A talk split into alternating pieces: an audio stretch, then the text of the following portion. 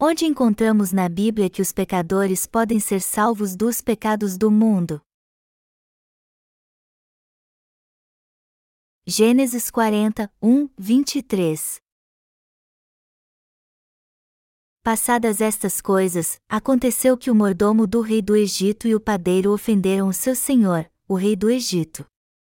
Indignou-se Faraó contra os seus dois oficiais, o copeiro-chefe e o padeiro-chefe. E mandou detê-los na casa do comandante da guarda, no cárcere onde José estava preso.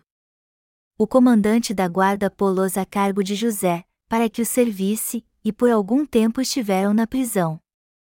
E ambos sonharam, cada um o seu sonho, na mesma noite, cada sonho com a sua própria significação, o copeiro e o padeiro do rei do Egito, que se achavam encarcerados. Vindo José, pela manhã, viu-os, e eis que estavam turbados. Então, perguntou aos oficiais de Faraó, que com ele estavam no cárcere da casa do seu senhor, por que tendes, hoje, triste o semblante? Eles responderam: Tivemos um sonho, e não há quem o possa interpretar. Disse-lhes José: Porventura, não pertencem a Deus as interpretações? Contai-me o sonho. Então, o copeiro-chefe contou o seu sonho a José e lhe disse: Em meu sonho havia uma videira perante mim. E, na videira, três ramos, e ao brotar a vide, havia flores, e seus cachos produziam uvas maduras. O copo de Faraó estava na minha mão, e tomei as uvas, e as espremi no copo de Faraó, e o dei na própria mão de Faraó.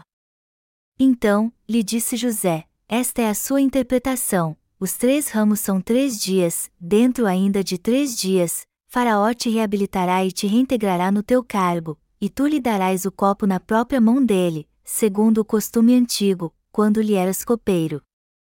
Porém lembra-te de mim, quando tudo te correr bem, e rogo-te que sejas bondoso para comigo, e faças menção de mim a Faraó, e me faças sair desta casa, porque, de fato, fui roubado da terra dos hebreus, e, aqui, nada fiz, para que me pusessem nesta masmorra. Vendo o padeiro-chefe que a interpretação era boa, disse a José: Eu também sonhei, e eis que três cestos de pão-alvo me estavam sobre a cabeça, e no cesto mais alto havia de todos os manjares de Faraó, arte de padeiro, e as aves os comiam do cesto na minha cabeça. Então, lhe disse José: A interpretação é esta: os três cestos são três dias, dentro ainda de três dias, Faraó te tirará fora a cabeça e te pendurará no madeiro, e as aves te comerão as carnes. No terceiro dia, que era aniversário de nascimento de Faraó, deu este um banquete a todos os seus servos, e, no meio destes, reabilitou o copeiro-chefe e condenou o padeiro-chefe. Ao copeiro-chefe reintegrou no seu cargo, no qual dava o copo na mão de Faraó, mas ao padeiro-chefe enforcou, como José havia interpretado. O copeiro-chefe, todavia, não se lembrou de José, porém dele se esqueceu. Hoje eu quero pregar a verdadeira palavra da salvação para vocês através do relato do padeiro e do copeiro-chefe. A primeira pergunta que eu tenho a fazer então é: de que pecados Deus nos salvou e como ele fez isso? E a segunda pergunta é: quem pode e quem não pode ser salvo por Deus? Hoje eu quero falar com vocês sobre a salvação espiritual. A palavra de Deus foi escrita pelos seus servos inspirados pelo Espírito Santo.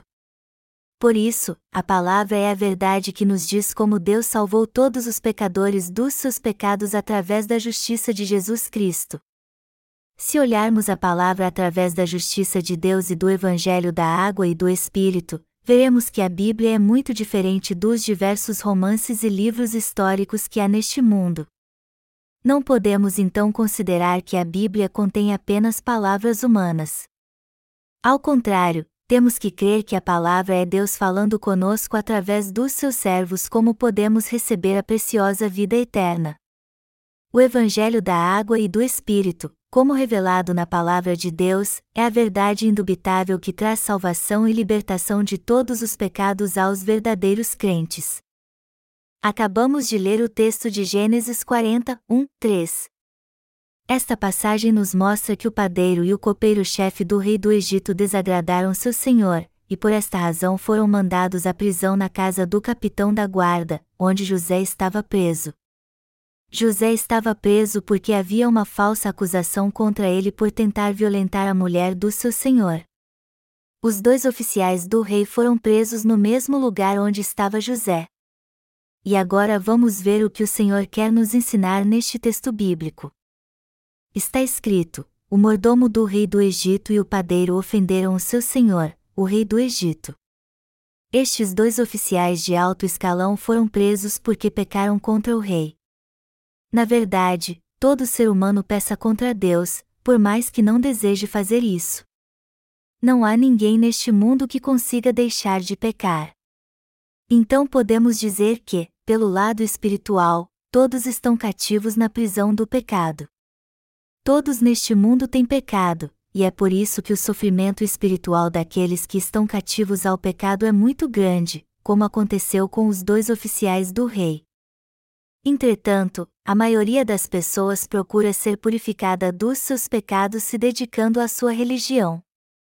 Só que fazer parte de uma religião deste mundo não fará com que elas sejam purificadas dos seus pecados. Isso porque não podemos ser purificados pela nossa própria vontade ou esforço. Portanto, todos que quiserem ser purificados dos seus pecados precisam conhecer e crer na verdade do Evangelho da Água e do Espírito, que é a palavra da remissão de pecados que Deus nos deu. O Senhor disse: E conhecereis a verdade, e a verdade vos libertará. João 8 horas e 32 minutos. A verdade é que o copeiro e o padeiro-chefe não foram os únicos que pecaram contra Deus.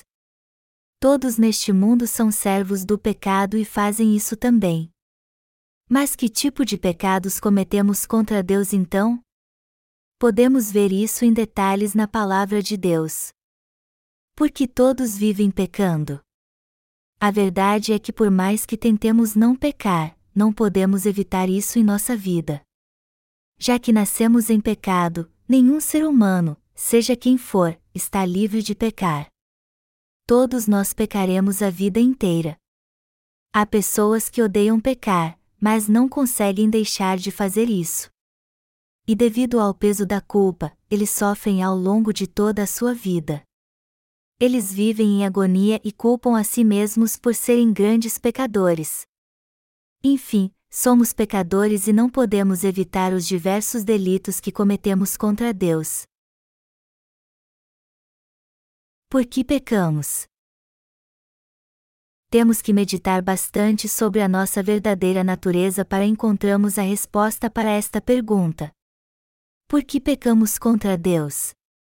Se não entendermos bem a resposta para esta pergunta, teremos muitas lutas e dificuldades em nossa vida, e ela se tornará um caos. Não somos de fato seres que sempre pecaremos contra Deus. Mas por que somos assim?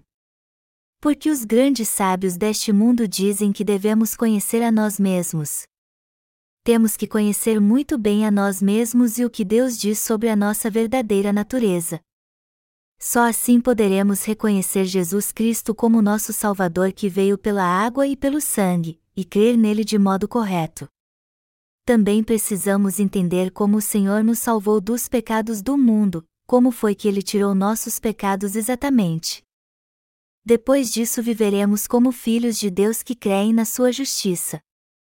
Mas se não entendermos bem porque somos pecadores, teremos muitas lutas e nossa vida será um caos. Crer em Jesus como Salvador sem saber que tipo de pecadores somos é o mesmo que tomar um remédio sem saber que doença está nos causando tanto sofrimento.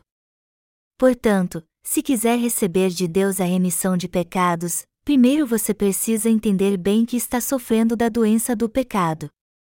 Além disso, você precisa se consultar com um médico que saiba tratar este tipo de doença. Não é assim que devemos fazer?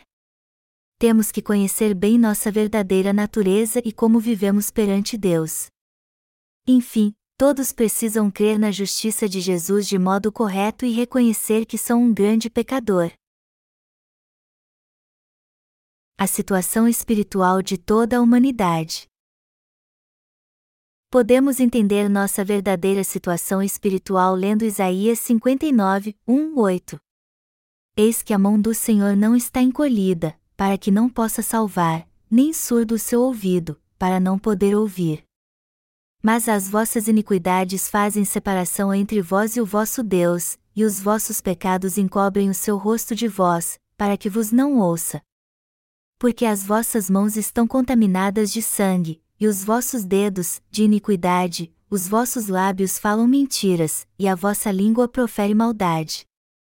Ninguém é que clame pela justiça, ninguém que compareça em juízo pela verdade, confiam no que é nulo e andam falando mentiras, concebem o mal e dão à luz a iniquidade. Chocam ovos de áspide e tecem teias de aranha, o que comer os ovos dela morrerá, se um dos ovos é pisado, sai-lhe uma víbora. As suas teias não se prestam para vestes, os homens não poderão cobrir-se com o que eles fazem, as obras deles são obras de iniquidade, obra de violência há nas suas mãos. Os seus pés correm para o mal. São velozes para derramar o sangue inocente, os seus pensamentos são pensamentos de iniquidade, nos seus caminhos há desolação e abatimento. Desconhecem o caminho da paz, nem há justiça nos seus passos, fizeram para si veredas tortuosas, quem anda por elas não conhece a paz. Isaías 59, 1, 8 Este texto fala da situação espiritual de todo ser humano. Precisamos entender que Deus quer nos salvar, mas não pode fazer isso porque nossas iniquidades nos afastam dele, não porque suas mãos estão encolhidas ou seus ouvidos tapados para ouvir nossa oração. Na verdade, sempre adoramos ídolos e pecamos com nosso coração, com nossas mãos, com nossos lábios e com nossa língua. Também traçamos planos malignos e vis em nosso coração, e ao colocarmos tudo isso em prática cometemos nossos delitos. Quase todos neste mundo sofrem muito por causa dos outros. E alguns têm a utopia de que esta terra seria um paraíso se não houvesse seres humanos. Todas as criaturas vivem de uma forma linda e natural neste mundo. Mas os seres humanos fazem o mal uns aos outros e se matam porque possuem um coração cheio de maldade e pecado.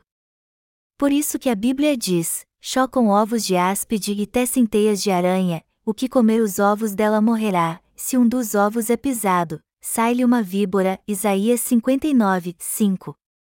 Mas será que o ser humano é assim mesmo? Sim, somos exatamente assim. Sem a justiça de Deus não podemos escapar dos pecados do mundo, não importa quantas boas obras façamos. Por isso que somos criaturas que se apressam para cometer pecado. Os pensamentos do homem são de iniquidade, o homem não conhece o caminho da paz e da justiça, ao contrário, por si mesmo cria caminhos tortuosos. Por isso que sua vida é arruinada, pois, embora esteja no caminho que Deus preparou para a salvação de todos os seus pecados, eles não o reconhecem. E a verdade é que há muitas pessoas nesta situação deplorável. Que tipo de ser é o homem aos olhos de Deus? Ele é bom ou uma ração de malignos? Precisamos entender isso muito bem.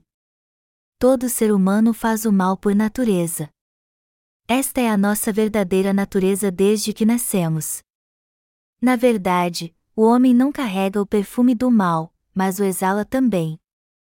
Além disso, não somente fazemos o mal por acaso, pois fazemos planos para pecar. E como todo ser humano nasce espiritualmente cego, não conhecemos o caminho da paz e sabemos como receber de Deus a remissão de pecados por causa da nossa cegueira espiritual. As pessoas vivem em meio ao caos e sozinhas não conseguem encontrar o caminho que as leve a receber a remissão de pecados. Também não sabem que estão aviltando a justiça de Deus e rejeitando sua graça. Esta cegueira espiritual atinge todos nesta terra. Por isso que a Bíblia diz que desde o começo nossa vida é sem forma, vazia e em trevas. Gênesis 1 hora e 2 minutos. Jesus fala sobre esta verdade em Marcos 7, 20 e 23. Ele sabia que toda a humanidade era um poço de iniquidade. Por esta razão que ele diz tudo isso em Isaías 59. O Senhor disse: o que sai do homem, isso é o que o contamina. Marcos 7, 20 e 23 diz: O que sai do homem, isso é o que o contamina. Porque de dentro, do coração dos homens, é que procedem os maus desígnios, a prostituição, os furtos, os homicídios, os adultérios, a avareza, as malícias, o dolo, a lascívia, a inveja, a blasfêmia, a soberba, a loucura. Ora, todos estes males vêm de dentro e contaminam o homem. Nosso Senhor disse que tudo que sai do homem é o que o contamina. O que contamina o homem não são as porcarias que ele come, mas o pecado que há em seu coração. O Senhor disse que todos os pecados que o homem comete vêm da maldade e da imundície que há no seu coração. Jesus fala sobre isso em Marcos 7, 21, 23, porque de dentro, do coração dos homens, é que procedem os maus desígnios, a prostituição, os furtos, os homicídios, os adultérios, a avareza, as malícias, o dolo, a lascívia, a inveja, a blasfêmia, a soberba, a loucura. Ora, todos estes males vêm de dentro e contaminam o homem. Vemos aqui os doze tipos de pecado que há no coração do homem. E já que é assim, que tipo de raça o ser humano é? Somos por natureza uma raça de malignos.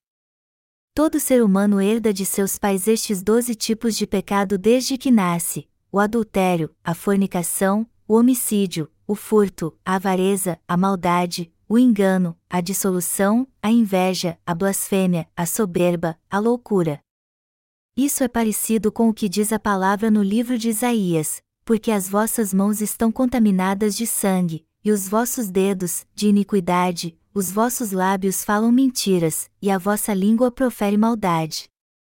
Ninguém é que clame pela justiça, ninguém que compareça em juízo pela verdade. Confiam no que é nulo e andam falando mentiras, concebem o mal e dão à luz a iniquidade. Chocam ovos de áspide e tecem teias de aranha, o que comer os ovos dela morrerá, se um dos ovos é pisado, sai-lhe uma víbora.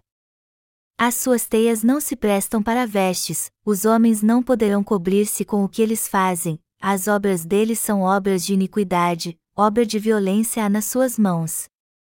Isaías 59 2.3 e 6 A Bíblia diz que os pecados que há no coração do homem o levam a matar os outros. Também diz que fazemos o mal às pessoas. Que raça somos então? O que de fato é o ser humano? A Bíblia diz que o homem comete muitos pecados ao longo da sua vida, e que por isso é uma raça de malignos. Por isso que já nascemos com estes desejos vis. E é por este motivo também que, por mais que não queiramos pecar, até nossa morte não poderemos evitar isso. Um famoso poeta lírico coreano chamado Dong Gu-yun, de 1917 a 1945, compôs o seguinte poema chamado Prólogo: Não me envergonharei debaixo do céu até eu morrer. Pois até o vento nas folhas fere meu coração. Ele queria mesmo evitar o que atribulava sua consciência. E embora não seja comum, há pessoas como este poeta. Mas uma vida é assim um sonho impossível, pois a verdade é que ninguém consegue viver deste jeito já que todo ser humano herda de seus pais os doze tipos de pecado desde que nasce, cometemos sempre estes pecados ao longo da vida, a não ser que sejamos purificados de todos eles crendo no Evangelho da água e do Espírito do Senhor. Esta é a situação de todo ser humano. Por isso que o homem precisa conhecer bem a si mesmo. Antes de crermos em Jesus, temos que conhecer bem a nós mesmos. A Bíblia diz que o copeiro e o padeiro-chefe foram presos porque pecaram contra o seu senhor, Faraó, o rei do Egito. Como nos tornamos pecadores? Nós nascemos com doze tipos de pecado, e por isso pecamos a vida inteira. A primeira coisa que precisamos entender é que somos seres miseráveis que pecam sempre contra Deus. Temos que entender também que quanto mais tentamos não pecar, não tendo conhecimento do que realmente somos, mais pecados cometemos com o passar do tempo. A Bíblia diz que todos nascem com um coração vil. Também diz que o homem tem maus pensamentos. Vamos dizer que você faz de tudo para não pecar, apesar da maldade que há em seu coração. Vamos supor também que você passa por uma boate que só tem coisas mundanas. Vamos ser sinceros, você não vai sentir o desejo no coração de pelo menos dar uma olhadinha no cartaz da boate? Você pode até tentar virar o rosto quando passar por ali, mas só depois de dar uma olhadinha e dizer: Oh, meu Deus! No entanto, por mais que tenha esta expressão de espanto, já que seu coração é vil, você luta contra o desejo de ver as fotos do cartaz. Mas para não dar mau testemunho, você olha ao redor para ver se está sozinho, e se estiver, acaba dando uma olhadinha. O homem faz o mal porque há maldade em seu coração. A Bíblia diz de modo bem claro que temos maus pensamentos, não importa quem somos. E fazemos o mal justamente porque temos maus pensamentos. Só isso já é motivo para estarmos presos ao pecado e sofrermos muito. Enfim, já que temos pecado no coração, somos pecadores perante Deus. Nossos pecados ficam gravados em duas tábuas. Quando cometemos pecados, eles primeiro ficam gravados na tábua do nosso coração, e depois no livro do juízo. Jeremias 17 Diz: O pecado de Judá está escrito com um ponteiro de ferro e com diamante pontiagudo, gravado na tábua do seu coração e nas pontas dos seus altares. Sempre que alguém comete algum pecado, Deus o grava na tábua do seu coração e diz: Você cometeu estes pecados em tal dia. Somos uma raça imunda de malignos desde que nascemos, e é por isso que há muitos pecados gravados na tábua do nosso coração.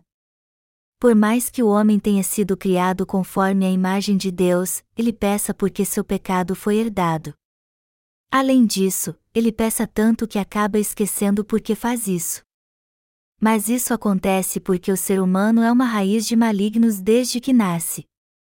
Se os cães não forem ensinados, eles comem suas próprias fezes. E eles fazem isso porque acham que elas não são sujas. O homem, do mesmo modo, nasce com tanto pecado que acaba achando que seus desejos pecaminosos são bons, ou no mínimo age por instinto. Ele não vê o pecado como algo sujo. Mas Deus deixa todos eles gravados na tábua do seu coração. Por isso que a Bíblia diz que o pecado de Judá foi gravado com ponteira de ferro e ponta de diamante na tábua do seu coração e nas pontas do altar. Vemos na passagem acima que os pecados são gravados em dois lugares. Primeiro eles são gravados na tábua do coração, e depois no livro do juízo de Deus. Qual o papel da lei? Deus nos deu a lei. Por não sabermos o que é o pecado, Deus nos deu a lei para que o conhecêssemos. Não terá outros deuses diante de mim. Não farás para ti imagens de escultura. Não tomarás o nome do Senhor teu Deus em vão. Lembrem do sábado para santificá-lo. Honrem seu pai e sua mãe. Não matarás. Não cometerás adultério. Não furtarás. Não dirás falso testemunho contra o teu semelhante. Não cobiçarás a casa do teu semelhante. Estes são os Dez Mandamentos. Há um total de 603 estatutos na lei, mas Deus separou dez para representar todos, que são os Dez Mandamentos. Os quatro primeiros se referem ao nosso relacionamento com Deus, e os outros seis são leis que dizem respeito ao relacionamento do homem com seu próximo. Mas por que Deus nos deu esta lei? Para entendermos que somos pecadores. Quando nos colocamos diante do espelho de cada estatuto da lei e nossa imagem é refletida, vemos que tipos de pecado cometemos.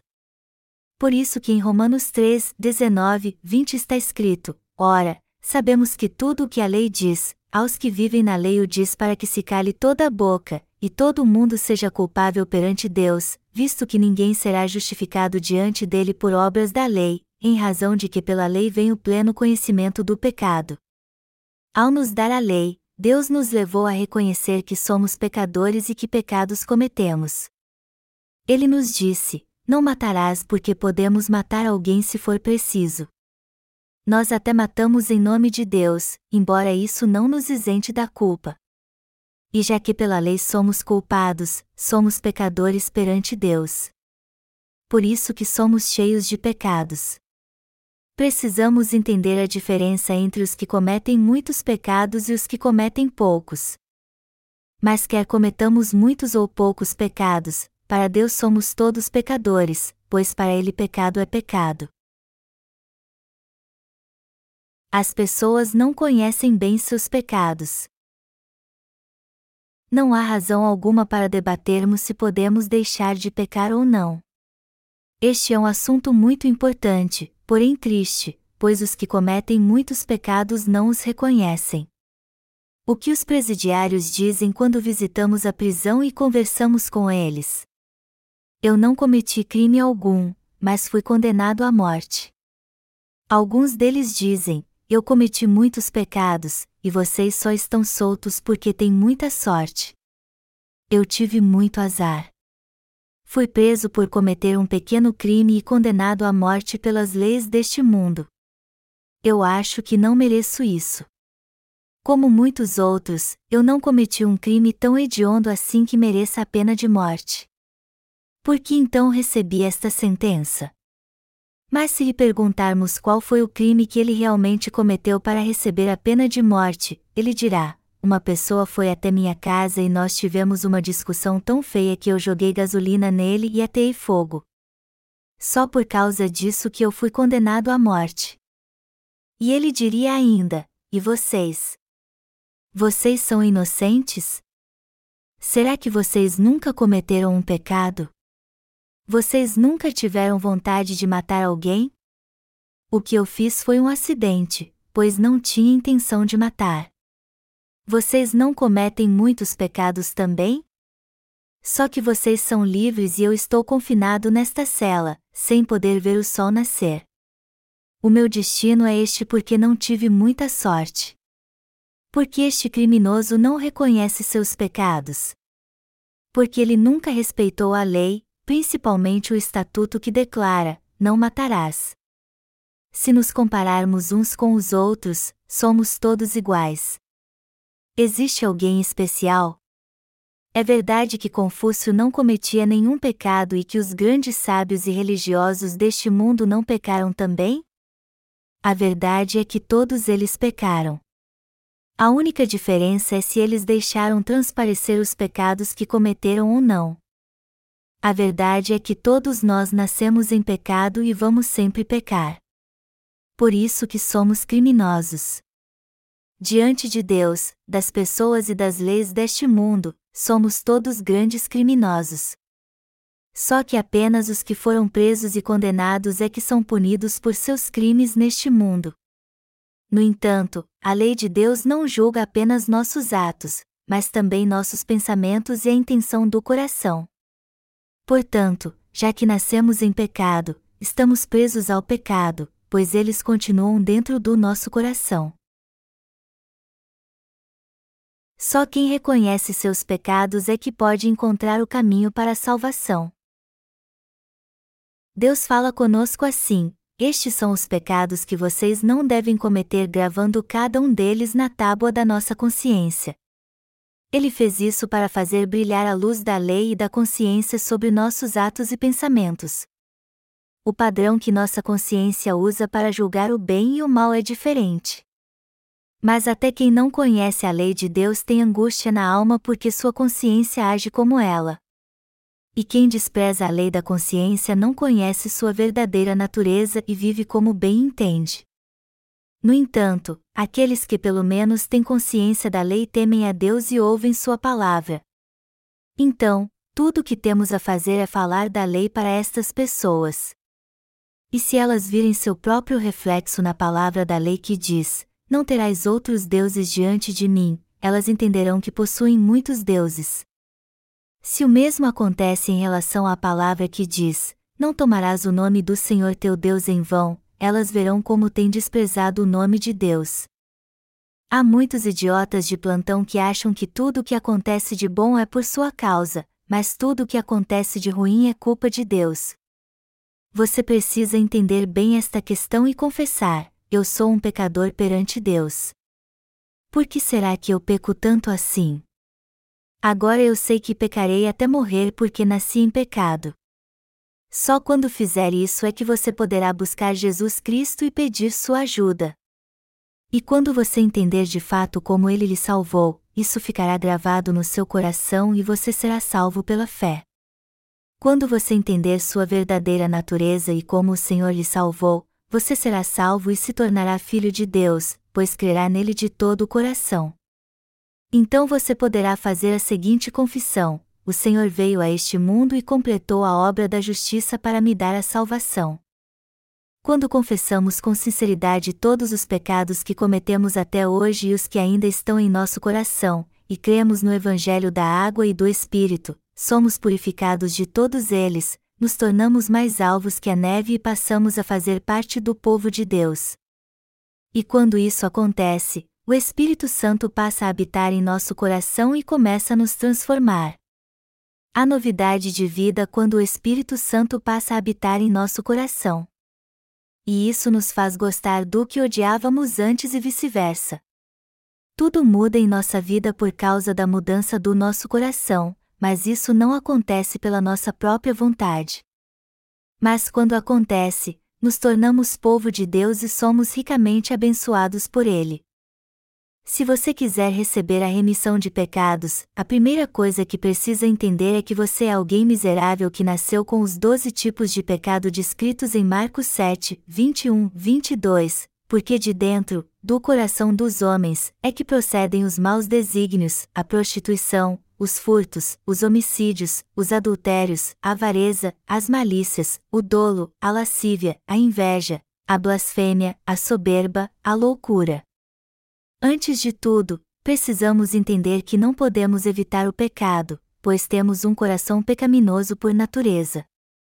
É algo até louvável tentar evitar o pecado, e mais louvável ainda admitir que, por mais que você se esforce, não há como evitar o pecado porque você o herdou de seus pais. Antes de ser curado, você precisa conhecer a causa da doença do pecado. Você precisa saber disso. Seu coração enfermo com o pecado não poderá ser curado se você não conhecer a causa desta enfermidade. Se não souber por que continua pecando, você nunca receberá a remissão de pecados, por mais que esteja buscando o Senhor agora.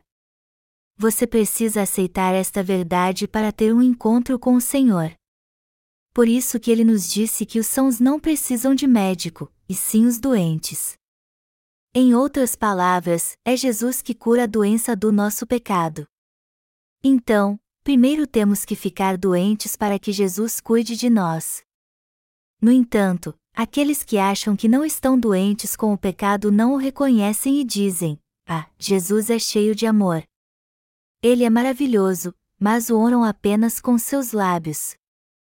Precisamos entender que merecemos ir para o inferno por causa dos pecados do nosso coração.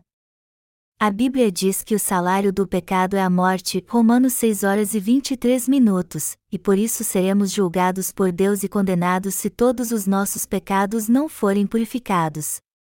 A Bíblia diz que se alguém tiver um pecadinho que seja, ele irá para o inferno. Muitos estão condenados ao inferno por causa dos pecados do seu coração, e é ridículo vê-los confessando Jesus como seu Senhor fervorosamente dizendo: Ah, como Deus é maravilhoso! Eu te amo. Tu és cheio de graça. Se você confessar o Senhor Jesus dizendo que crerá nele se ele te abençoar, sua fé não fará com que seus pecados sejam remidos? Claro que não. Primeiro você precisa saber que doença está lhe assolando. Alguns anos atrás eu fui ao médico porque estava sentindo uma irritação terrível na garganta. E no nosso hospital geral você tem que saber muito bem o que está sentindo para ser encaminhado para o setor certo. Eu fiz isso e segui a orientação que o atendente me deu. Depois disso fui atendido por alguém do departamento de medicina da família. O médico me perguntou: por que o senhor está aqui? E eu respondi: eu estou com muitas aftas e minha garganta dói muito. Abra bem a boca. Ah! Então o médico me disse: vá para o laboratório e faça um eletrocardiograma. Depois de esperar por horas, eu fiz o exame e voltei ao médico. E ele me disse: volte sexta-feira que vem e eu lhe darei o resultado do exame. Eu voltei então e ele me disse para tirar raios-x. Então eu tirei raios-x. Depois disso eu paguei uma taxa e voltei para casa. Na terceira consulta, o médico me disse que eu tinha que fazer outro exame. Eu queria tratar logo daquela dor de garganta, mas ao invés de me curar, aquele médico só ficava me passando exames. Minha garganta continuava doendo e estava ficando sem dinheiro. Então eu fiquei muito chateado com aquele hospital e cheguei à conclusão que eles não estavam preocupados com os pacientes, mas só no lucro. Aí eu fui a outro hospital em Seul e minha garganta melhorou depois que comecei a me tratar com um especialista. Se quiser que sua doença seja tratada, você precisa saber exatamente onde está sofrendo e ir a um médico especialista designado que diagnosticará sua doença adequadamente. E quando sua doença for diagnosticada corretamente, você também receberá o tratamento. Somente quando fizer isso, você poderá ser curado de sua doença e voltar a ter saúde e felicidade. Da mesma forma, você não pode ser curado da doença do seu pecado indo a qualquer igreja só porque acha que ela está certa. É preciso examinar se o seu coração doente pelo pecado foi ou não completamente curado após um longo tratamento na igreja que você está frequentando. Só então você receberá a resposta certa para a sua pergunta: esta igreja é ou não o lugar adequado para tratar a minha doença do pecado? Na verdade, nascemos com pecados desde o nosso nascimento e somos pecadores que cometem pecados durante toda a nossa vida. Mesmo que não tenhamos cometido nenhum crime, ainda assim somos pecadores. Mesmo que não tenhamos cometido assassinato e mesmo que nunca tenhamos roubado nada, somos pecadores porque temos um coração pecaminoso diante de Deus. A Bíblia diz que Deus olha para o centro do nosso coração. Por causa disso, somos de fato pecadores miseráveis. Ao refletir sobre seu próprio coração diante da palavra de Deus, você deve primeiro examinar os seguintes aspectos: sou pecador ou não e sou capaz de cumprir a lei?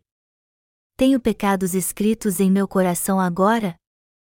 E, eu reconheço a palavra de Deus? Se lhe for diagnosticado que você é realmente um pecador, você irá para o inferno conforme a lei de Deus, então você estará qualificado para conhecer Jesus Cristo. A vida de fé que os cristãos estão levando hoje é um verdadeiro caos. Muitos cristãos e pessoas religiosas pensam assim: se eu for fiel à religião que professo, seja ela qual for, eu só vou pedir a Deus dinheiro vivo, e não cheque. Além disso, vou querer que Ele me abençoe e reconheça as boas obras que faço. Eles barganham com Deus e dizem: Deus, não se esqueça de mim porque eu me preparei para servi-lo bem por isso que a maioria dos cristãos vive em absoluto caos hoje em dia. Gênesis 1 hora e 2 minutos diz: A terra, porém, estava sem forma e vazia, havia trevas sobre a face do abismo, e o Espírito de Deus pairava por sobre as águas, e isso significa que o caos tomou conta do coração das pessoas. Também diz que o homem pecador procura servir bem a Deus, mas será que eles serão abençoados por ele? eles terão sorte se não forem destruídos. Mas se continuarem fazendo isso, com certeza serão amaldiçoados. Apesar de muitas pessoas tentarem servir a Jesus e crer nele de coração, no fim acabam cometendo suicídio por causa do sofrimento que o pecado lhes aflige. Muitos cristãos estão sendo enviados para hospitais psiquiátricos hoje em dia. Por quê? porque apesar de crer em Jesus Cristo e segui-lo de todo o coração, eles não conseguem fazer isso por causa do pecado que há em seu coração. Pior ainda, eles ainda não receberam a remissão de pecados, e este é o motivo do seu sofrimento. Eu conheci um idoso cristão muito educado, e sua aparência era simplesmente impecável. fisicamente falando, ninguém podia encontrar um defeito nele. Mas um dia ele foi para o alto de uma montanha, jogou gasolina em seu corpo, ateou fogo e morreu queimado. E ele escreveu em seu testamento: Eu creio em Jesus, mas não consigo me livrar dos pecados do meu coração. E eles são tão imundos que eu fui obrigado a tomar uma atitude radical para resolver isso. Agora, como meu último ato, eu derramarei gasolina sobre o meu corpo e o queimarei. Eu vou queimar meu corpo por livre e espontânea vontade para purificar todos os pecados do meu coração. Ele era um cristão fiel e muito respeitado por todos em sua igreja, mas teve uma morte trágica e ridícula porque não aguentava mais os pecados imundos do seu coração. Mas será que os pecados do nosso coração vão ser purificados se pormos fogo em nosso corpo? Claro que não. Por que então ele sofreu tanto assim? Antes de tudo, ele não sabia que tipo de pecador era realmente. Melhor dizendo, ele só cria em Jesus buscando seu próprio bem. Muitos cristãos creem em Jesus mas o buscam apenas como aquele que foi pregado na cruz. Jesus é o Deus do amor, o Filho de Deus, o Deus Todo-Poderoso, e o nosso Salvador e eles acreditam que ele morreu na cruz em seu lugar para salvá-los dos seus pecados. Por isso que muitos deles vão para a igreja e acham que tiveram um encontro com Jesus, embora seus pecados ainda estejam intactos em seu coração. E eles dizem: Amado Senhor Jesus, como é bom estar na sua presença. Eu creio muito em ti e o amo tanto. E assim eles continuam amando Jesus e vendo-o somente como aquele que morreu na cruz. Só que este é um grande erro dos cristãos. Mas eles continuam tentando servi-lo e amá-lo cada vez mais. A verdade é que ninguém pode ser salvo apenas procurando levar uma vida de retidão. Ao contrário, primeiro é preciso reconhecer a necessidade de receber a remissão de pecados do Senhor. Se estas pessoas não foram purificadas dos seus pecados, elas com certeza irão para o inferno. A primeira coisa que precisamos conhecer bem é nossa verdadeira natureza. Precisamos entender que todos nós nascemos neste mundo como uma raça de malignos e, por esta razão, temos que ser destruídos. O que nos espera é apenas o inferno. Já que somos descendentes de Adão, todos nós somos pecadores. Por isso que Davi confessou no Antigo Testamento: Eu nasci na iniquidade, e em pecado me concebeu minha mãe. Salmos 51, 5 O que ele está dizendo é que seus pais o conceberam em pecado e ele foi formado em iniquidade. Isso quer dizer então que todo ser humano nasce em pecado, e é por isso que peça. Davi tomou Batseba, mulher de Urias, e com ela cometeu adultério. Um dia ele estava andando na sacada do palácio e viu Batseba nua tomando banho. Eu disse a vocês que há maldade no coração de todo ser humano. E o coração lascivo de Davi lhe disse: Olha só como ela é bonita. Você gostou de Batseba, não foi? Já que você gostou dela, tome-a então. Então o desejo de roubar que há no coração disse: Tome-a, Davi. Você é o rei, ora, e tem poder para fazer isso. Tome-a para si tome-a para si. Mas Davi ficou envergonhado com seus pensamentos, fechou os olhos, balançou a cabeça e disse: Eu não posso fazer isso. Não posso. Então o desejo do seu coração lhe disse novamente: Como assim não pode? Isso é o que você mais deseja. Você a deseja de coração. Então haja segundo o seu desejo. E Davi disse: Bom, deixe-me olhar para o seu rosto só mais uma vez. Davi então mandou seus guardas buscar Batseba para ele. E quando viu seu rosto de perto, Davi ficou tão caído por ela que o desejo de possuí-la tomou seu coração. E quando os doze tipos de desejo tomaram seu coração, Davi começou a pecar. E para esconder seus pecados, ele chegou a tirar a vida de Urias, o marido de Batseba. Um desejo homicida surgiu no coração de Davi e ele disse: você não está com vergonha do seu adultério? Então esconda-o. Você pode fazer isso sem ninguém saber. Mas sua consciência lhe disse: não faça isso. Você é um servo de Deus. Como você pode fazer algo assim? Sua consciência entrou em luta com seu coração iníquo. Só que havia algo mais forte que sua consciência, a natureza pecaminosa que ele havia herdado desde que nasceu. E o que o desejo homicida disse a Davi? Não há nada de mais nisso. Mas você sabe que tem que fazer isso sem ninguém saber, não sabe? Se for descoberto, você perderá seu trono. É isso o que você quer? Então Davi enviou seu soldado Urias para a frente de batalha e indiretamente acabou assassinando-o. Depois disso ele aliviou a culpa dizendo: Está tudo bem, e afinal de contas, não fui eu que o matei mesmo. Mas um dia o profeta Natão procurou Davi e o repreendeu falando do seu pecado de forma indireta. E ele usou a seguinte parábola para fazer com que Davi reconhecesse seu pecado: havia numa cidade dois homens, um rico e outro pobre. Tinha o rico ovelhas e gado em grande número, mas o pobre não tinha coisa nenhuma, senão uma cordeirinha que comprará e criará, e que em sua casa crescerá, junto com seus filhos, comia do seu bocado e do seu copo bebia, dormia nos seus braços, e a tinha como filha. Vindo um viajante ao homem rico, não quis este tomar das suas ovelhas e do gado para dar de comer ao viajante que viera a ele, mas tomou a cordeirinha do homem pobre e a preparou para o homem que lhe havia chegado. 2 Samuel 12, 1, 4 Quando o profeta Natã contou esta história, Davi ficou irado e disse: Tão certo como vive o Senhor, o homem que fez isso deve ser morto. E pela cordeirinha restituirá quatro vezes, porque fez tal coisa e porque não se compadeceu. Então Natã disse: Tu és este homem. Davi causou tudo isso porque havia um desejo lascivo em seu coração. Ao ver a cena daquela mulher nua tomando banho, o coração adúltero, homicida e enganador de Davi despertou. E para satisfazer seu desejo, ele tomou Batseba e assassinou Urias.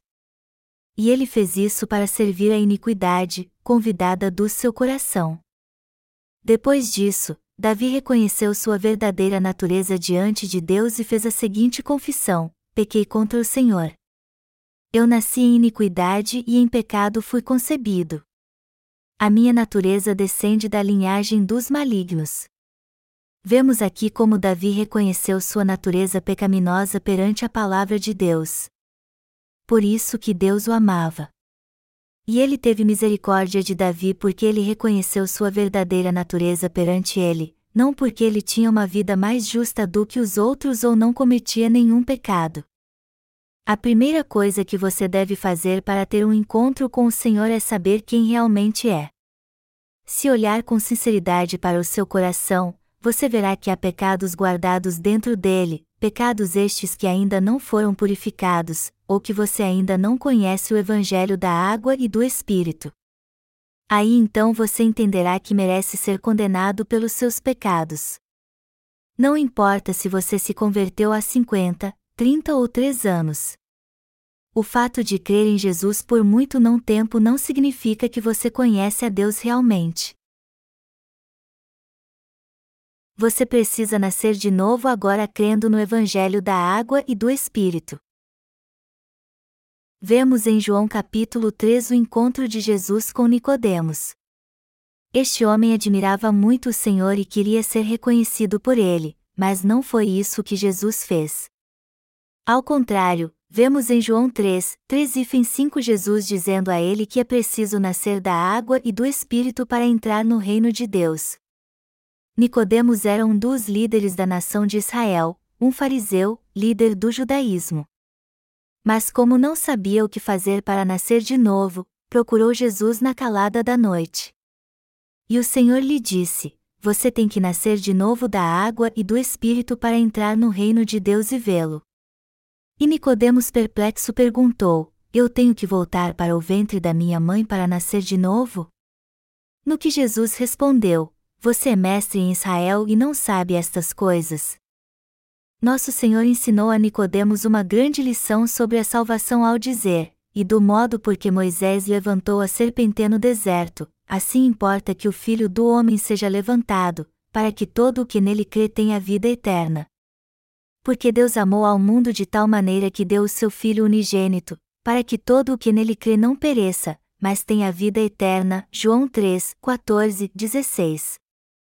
Mais tarde então Nicodemos entendeu o que Jesus lhe disse, descobriu quem ele realmente era, reconheceu que era um grande pecador acabou crendo nele. Ele descobriu como o Senhor tinha salvado um homem como ele, um homem que estava condenado ao inferno. Nicodemos foi salvo através do evangelho da água e do espírito. Mais tarde arriscou a vida junto com José de Arimateia para cuidar do corpo de Jesus, João 19, 38 e Fem 39. Temos que entender bem que tipo de seres realmente somos. Somos chamados de raça de malignos porque nascemos em pecado e não podemos evitá-lo. E cometemos todo tipo de pecado justamente porque nascemos com um coração pecaminoso. Mas se tivéssemos nascido com um coração puro e com o Espírito Santo habitando dentro dele, só faríamos as boas obras do Espírito. O livro de Gálatas capítulo 5 fala de dois tipos de desejo, ou seja, os desejos da carne e os desejos do espírito. E os nascidos de novo possuem ambos os desejos, os desejos da carne e os desejos do espírito. Mas aqueles que não conhecem o evangelho da água e do espírito e, por isso, ainda não nasceram de novo só têm desejos da carne, pois não possuem o Espírito Santo. O coração de quem ainda não nasceu de novo é cheio de desejos da carne e eles querem ter fama, manipular as pessoas, ser reconhecidos e parecer muito justos perante as pessoas. Eles procuram esconder quem realmente são em meio às mentiras. Mas quem somos nós perante Deus? Se não conhecermos bem o Evangelho da água e do Espírito e crermos nele, continuaremos sendo pecadores. Só há pecado no coração dos que não creem no Evangelho da água e do Espírito. Se alguém, por mais importante e honrado que seja, não conseguir ver os pecados que há no seu coração através da palavra de Deus, isso significa que ele jamais encontrará o caminho da salvação. Ele é como os animais que perecem. Salmos 49, 2. Podemos até dizer que alguém assim não é humano.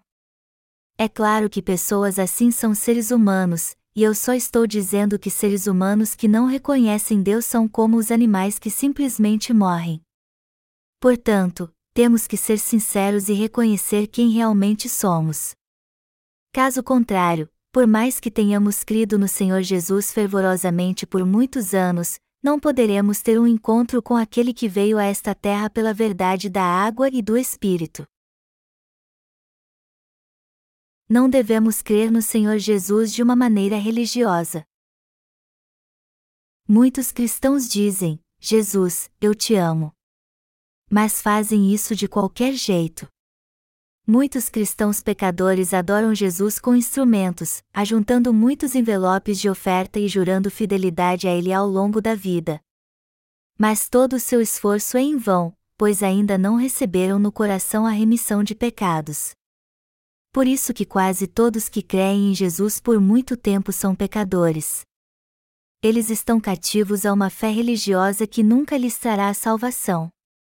Eu era como eles, e depois de crer em Jesus por dez anos, eu já estava firmado nesta fé religiosa. Vocês que creem no Evangelho da Água e do Espírito são muito abençoados. E a verdade é que foi um milagre vocês terem conhecido este verdadeiro Evangelho. Muitos cristãos pecadores querem levar uma vida de retidão, conhecer bem a palavra de Deus e obedecê-la, mas mesmo assim não conseguem viver sem pecar.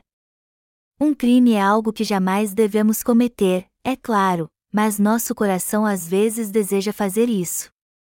Por mais que os religiosos se esforcem para não pecar contra Deus, eles não conseguem. O que eles precisam entender então é que seu coração é que tem que mudar. Por isso que Jesus disse que todos precisam nascer de novo. O que ele está dizendo é que precisamos nascer duas vezes. Você tem que nascer de novo crendo no Evangelho da água e do Espírito, pois quando isso acontecer, sua vida vai mudar. Amados irmãos, olhem para mim.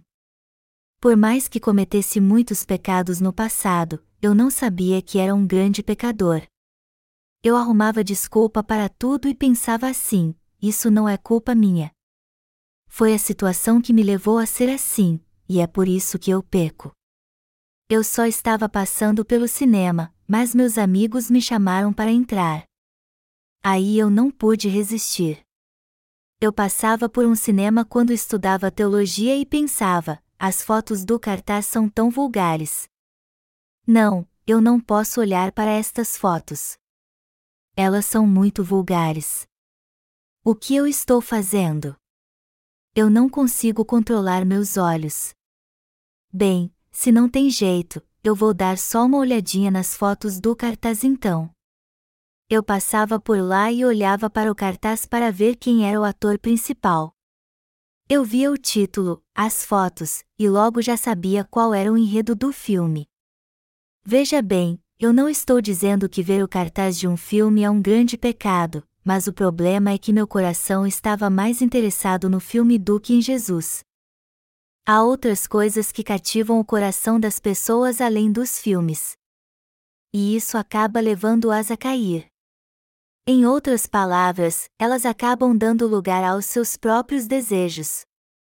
Quando chega o outono, as folhas de ginkgo ficam amarelas e começam a cair.